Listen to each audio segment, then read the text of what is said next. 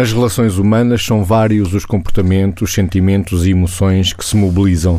Margarida, já falámos do civismo, do brio, da lealdade, da ambiguidade, da raiva, do compromisso. Hoje proponho o entusiasmo.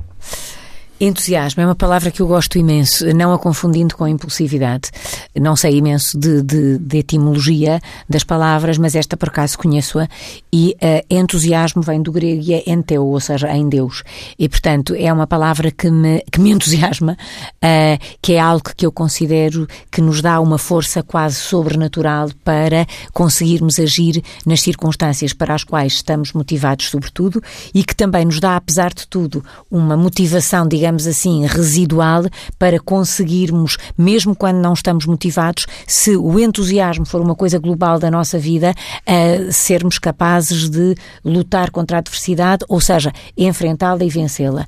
E, portanto, é alguma coisa de extraordinariamente bom, de quase divino, que nós devemos procurar manter e ter para os desafios da vida. Diz o Scott Peck que os desafios da vida devem ser enfrentados com disciplina. E essa disciplina é é integrada por quatro ferramentas, eh, que são, assim, muito resumidamente, a capacidade de adiar a gratificação, o sentido da responsabilidade, a coragem da verdade e o equilíbrio. E se conseguirmos tomar isto como um desafio de vida toda, andamos entusiasmados. Scott Peck, escritor e psicoterapeuta norte-americano. Vitor, e que lugar poderá ter o desprezo nas relações humanas? é uma ideia e é um conceito que poderia ser visto de duas maneiras, não é? Ou seja, o lado bom do desprezo e o lado mau do desprezo. O lado bom seria é, é evidente que faria sentido eu desprezar alguém que funciona como um Hitler, ou os Hitlers da nossa vida. Por, por aí, ou por alguém, ou por comportamentos ligados a este funcionamento, nós teríamos desprezo.